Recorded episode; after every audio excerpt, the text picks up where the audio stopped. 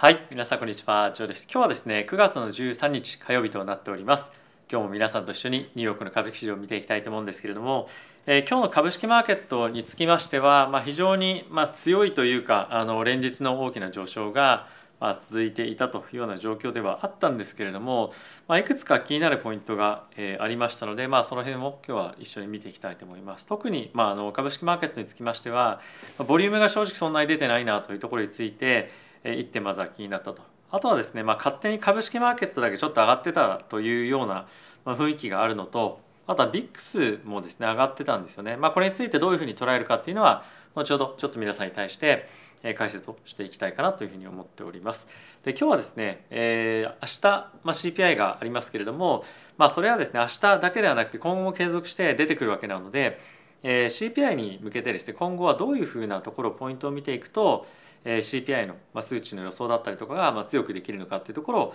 皆さんに一つ、まあ、記事をベースにご紹介をしていきたいと思います。でそれ以外につきましては徐々にですねここ最近また、えー、まああのレーバーマーケットというかですね、まあ、雇用マーケットが少しずつ弱含んでくる可能性もあるんじゃないかというところの、まあ、一つポイントだったりとか、まあ、あとは株式マーケットで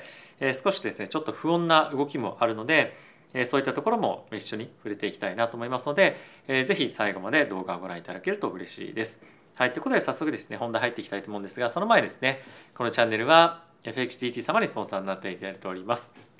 FXGT はですね、一つの口座開設をするだけで、株、為替、コモディティ、そして仮想通貨取引できるプラットフォームとなっております。で今ですね、現在、口座開設するだけで1万円分の取引ボーナスがもらえるというキャンペーンがやっていたりですとか、あとはですね、えー指数と株式の指数ですね。あとはドル円の買いロング。そして仮想通貨に関しましては他の取引所では普通かかるような持っているだけポジションを持っているだけでかかる、ま、ファンディングコストっていうふうに言われるものだったりとかスワップコストというものが今フリーになっているのでレバレッジをかけてポジションを持ったとしても現物のポジションを持っていると全く同じような状況になりますのでそういった観点でもまあご利用いただけると非常に有意義なんじゃないかなと思うのでご紹介をさせていただきました。はい、ということで指数ですねまずは見ていきたいと思うんですが、えー、まずはですねダウがプラスの0.71%。S&P がプラスの1.06%、ナスダックがプラスの1.27%となっておりました。ラッセル2000はですね、1.06%のプラスというふうにはなっております。はい、で米国の10年債の金利なんですけれども、約4ベースぐらい上昇していて3.354というところで、まあ、金利マーケットについては少し静かな動きにはなっているかなと思います。であとはですねドル円につきましては142.82というところで、まあ、あのあんまりこのマーケットについてもそんなに動いてないんですよね。あとはまあ原油だったりとかコモディティちょっと見ていきたいんですが、まあ、じわっと上がっていて1.21%上昇の87.86というところでコモディティは上がっていました。でまあこうやって見てみると、まあ、株式のマーケットだけが少し元気に動いているなと、まあ、ここ最近のボラティティと比較して、そんな感じで動いているという感じはあるんですけれどもちょっと皆さんにごしょあのご紹介というか見ていただきたいのがこれがボリュームなんですけれども、えーと、この昨日と今日という観点もすごくボリュームが低いんですよね。なので、まあ、これが本当にこの今のトレンドになるのかっていうとまあ、かなり正直疑問だなというところは、まあ、一定程度あるんじゃないかなと思うんですよね。なのでリクイディティがない中でどんどんどんどん買われていったりとかしてしまったことによって、まあ、今上がってるという状況は、まあ、一定程度あるんじゃないかなと。あとはですねさっきもちょっと申し上げました通り、まあ、今ですねビックスがすごく上がってるんですよね。まあ、すごくというか、まあ、また今日今日っていう観点で上がっていると。で、まあ、これをどういうふうに捉えるのか株式が上がっている中でビックスが上がっていると。でまあこれ本当にその後付け感がまあ結構ある考え方かもしれないんですけれども、まあ、やっぱり CPI に向けて、え、ある程度そのボラティティが上がってくるんじゃないかという予想をですね、え、持って、まあ、コールオプション買ったりとかあのプットオプション買ったりとかすることによってオプションを買うということはボラティティを買うということと全く同じ意味なのでボラティティが上がっているということはオプションが買われているということなんですよね。つまり、まあ、多くの場合結構ダウンサイドが買われていることが多いんですけれども、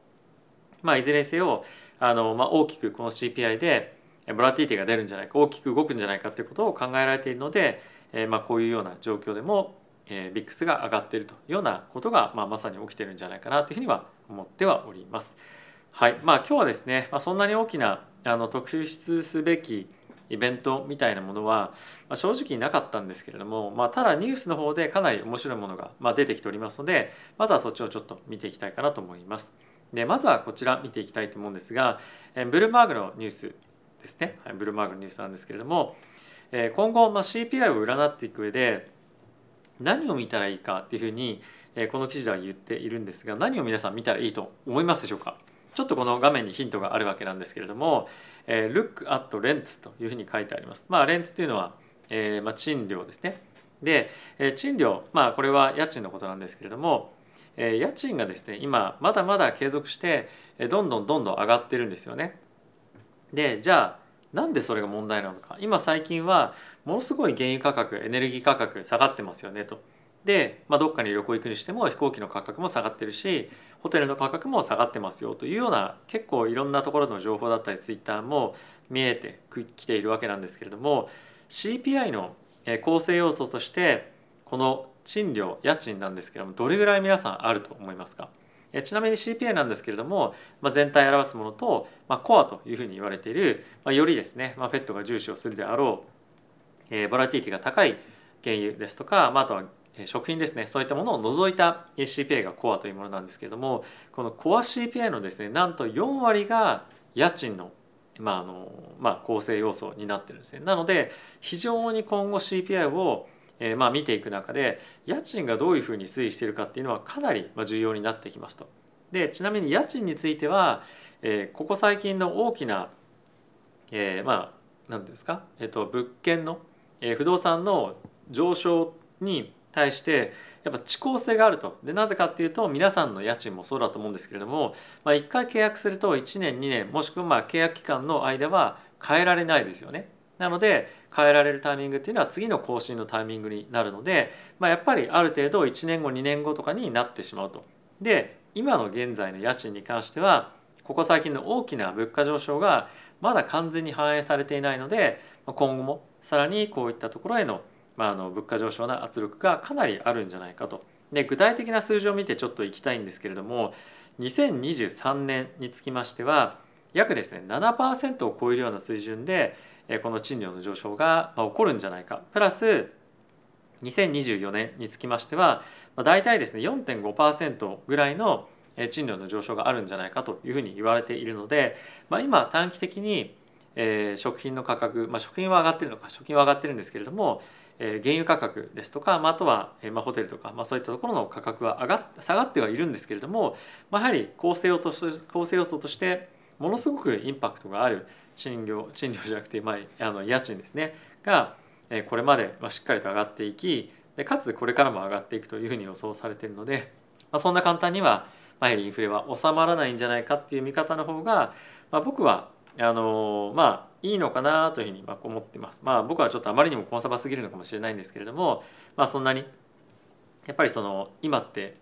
積極的にリスクを取りに行く時なのかっていうと、まあ、なかなかそうでも正直ないんじゃないかなと思うんですよね。で、まあ、これ常に申し上げていることではあるんですけれども、まあ、今株式のマーケットでもえこの今の第3クォーターですねえ789の月の第3クォーターの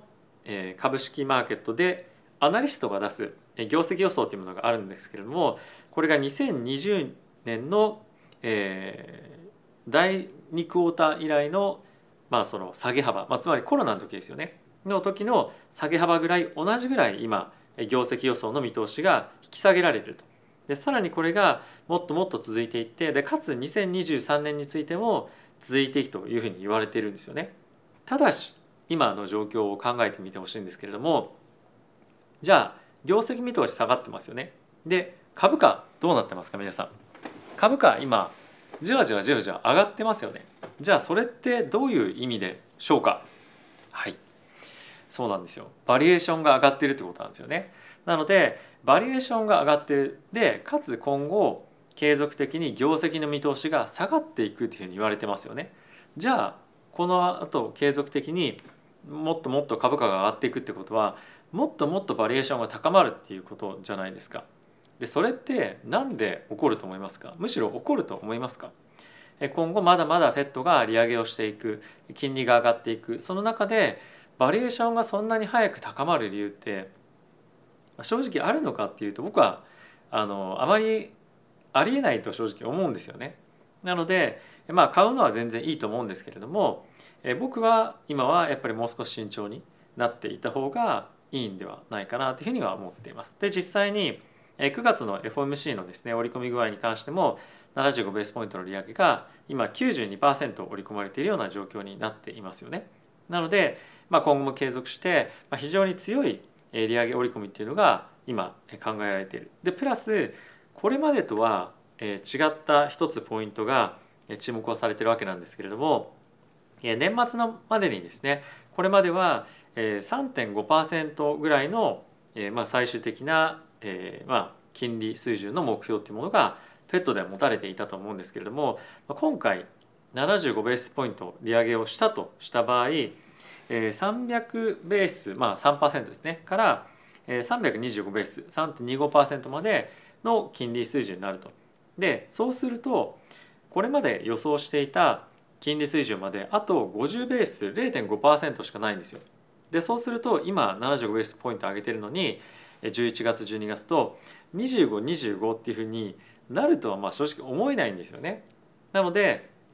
そこのレベル感水準感みたいなものが今後もう一段ポーンと上がって4%まで上げますよっていうふうにマーケットが織り込み始めたとするともっともっと株式マーケットへのインパクトまあ下落圧力ですよねは強まっていくんじゃないかなと思うので、まあ、今の株式マーケットの動きに関しては少し僕は懐疑的に見ておりますと。でこれ以外のニュースもちょっと皆さんと一緒に見ていきたいと思うんですがまずはこちら見ていきましょう。えー、COVID、まあ、コロナですねの影響によって、えー、引き続きですね50万人ぐらいの人々がまだ、まあ、の労働市場、まあ、雇用市場に戻っていませんというようなことが今、ま、調査として出ています。で、まあ、これいろんな本当に理由があると思うんですけれども、まあ、やっぱりですね一旦あの仕事を辞めた人たちに関してはもう一回戻ろうというような気にもなかなかならなかったりとか、まあ、あとは実際に